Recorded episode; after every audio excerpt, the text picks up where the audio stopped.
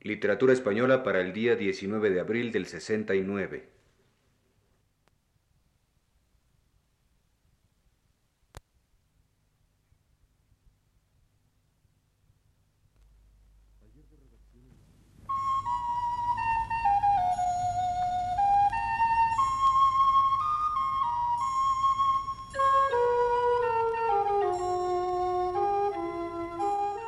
Señoras y señores, muy buenas tardes. Les ofrecemos el programa Literatura Española que prepara para Radio Universidad el profesor Luis Ríos.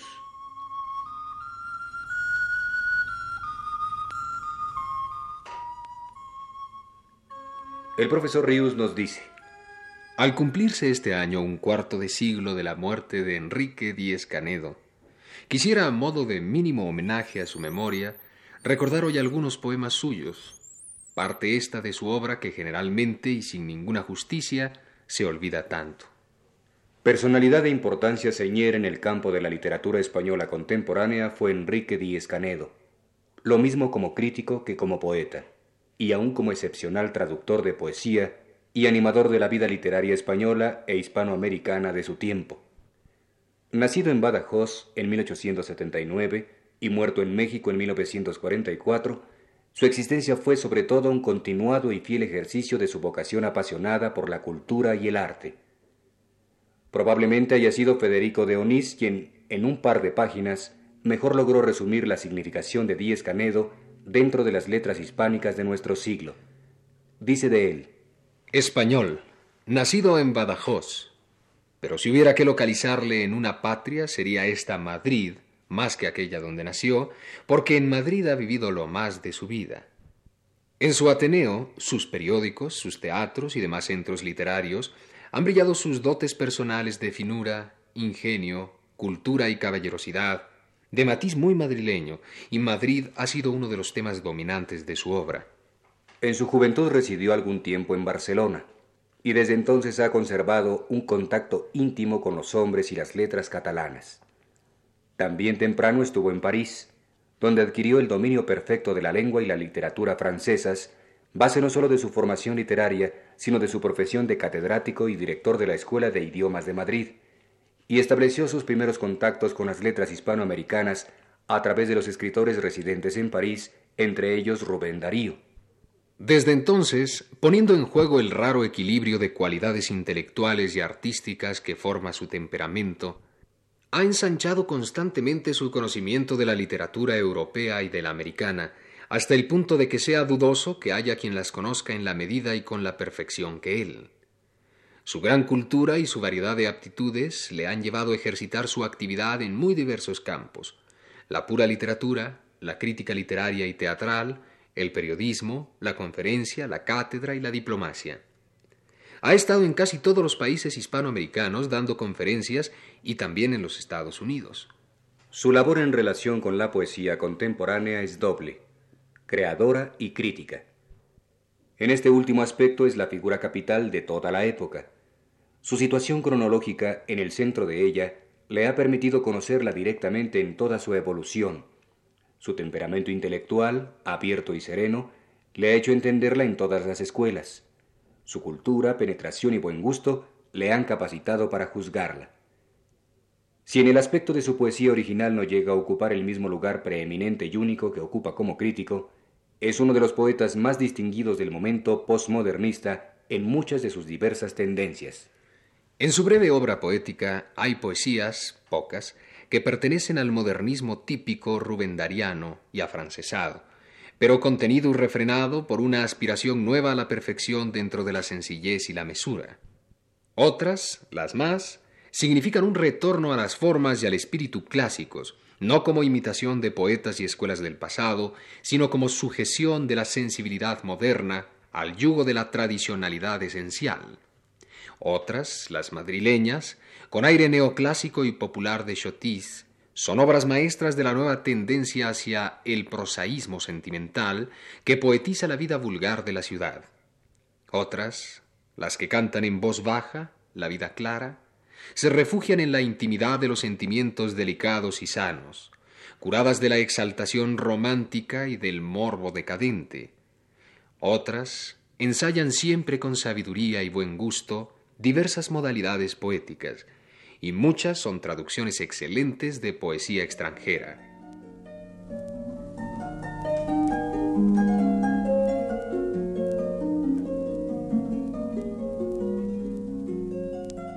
Los libros originales de poesía de Enrique Díez Canedo no pasan de ocho o nueve, algunos muy breves. Del primero de ellos, intitulado Versos de las Horas, publicado en 1906, es el soneto que se llama El viejo que nos enseñaba las estrellas, y que dice,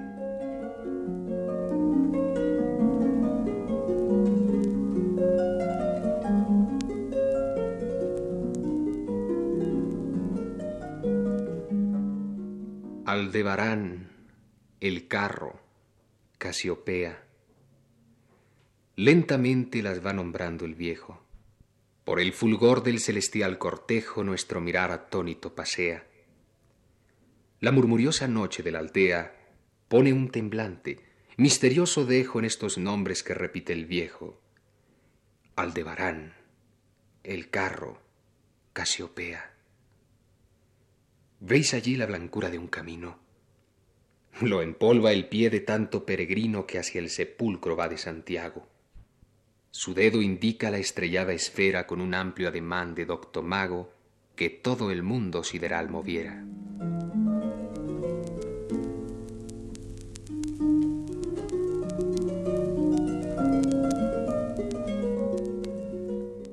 Uno de los poemas de Díez Canedo más representativos de su ocasional filiación modernista es el intitulado Lucha de Faunos, perteneciente al segundo libro del poeta, La visita del sol.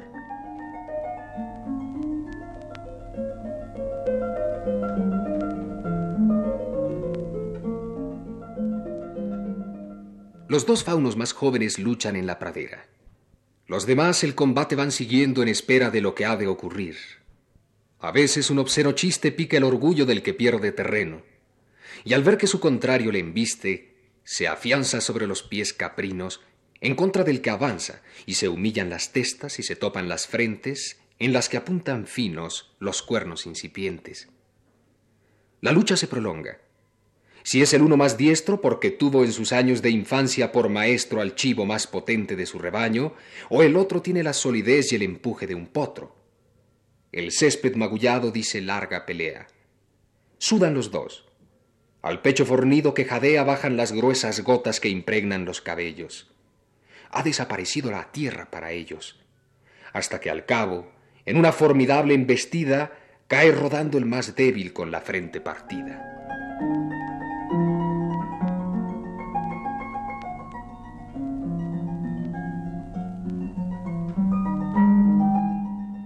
Desde hace tres o cuatro años vienen publicándose en México en pequeños volúmenes las obras completas de Enrique Díez Canedo.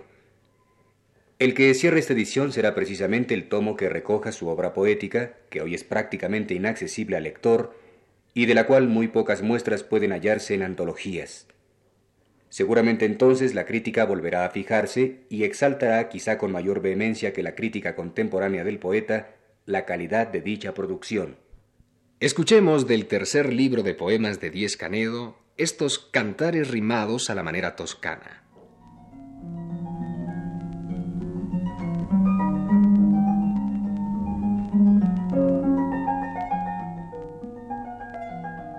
Flor de azar, un príncipe tu rostro quiere ver y sus galeras viene por el mar.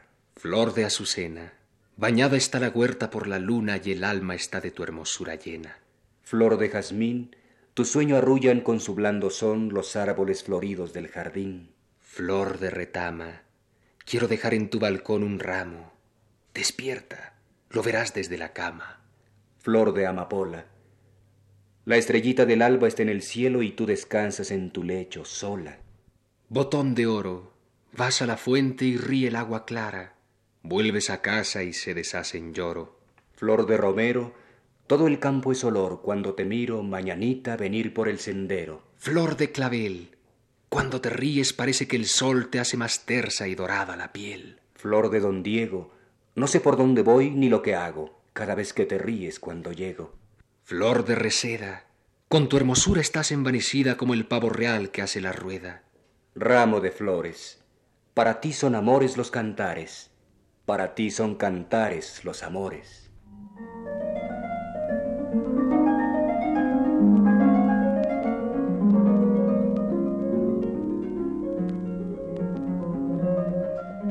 Enrique Díez Canedo fue diestro, como Valle Inclán, en retratar en metro tipos de la vida sórdida, embrutecida o canallesca española, asestándoles la punzadura de su verso fino y duro. Un ejemplo de ello lo encontramos en el poema intitulado Balada de los Tres Naipes, que dice así.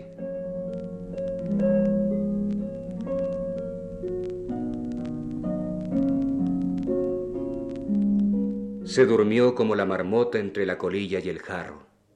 Ya no tiene lumbre el cigarro, y el jarro no tiene ni gota. Y, aún dormido, la palabrota en sus torpes labios se cuaja. Sobre la mesa la baraja, el rey, el caballo y la sota. Su vida es adusta, de hilota. Su alma sin soplo es toda barro. Es inerte como el guijarro. Lo disparan, hierre y rebota. Al trabajo el ocio derrota dentro de él.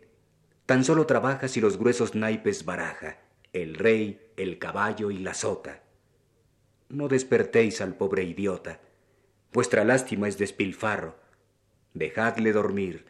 El cotarro de ese modo no se alborota. Pandango, petenera y jota le arrullen. Si al sepulcro baja, ponedle dentro de la caja el rey, el caballo y la sota. Viva el puro, viva la bota Vivan la moza y la navaja, cosedle bien en la mortaja el rey, el caballo y la sota.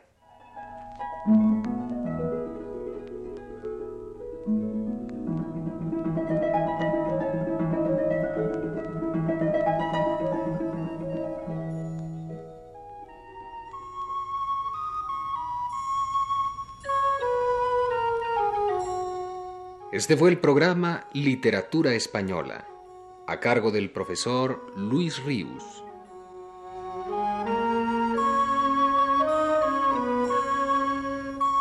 Realización técnica de Ignacio Vil y las voces de Sergio de Alba y Luis Heredia.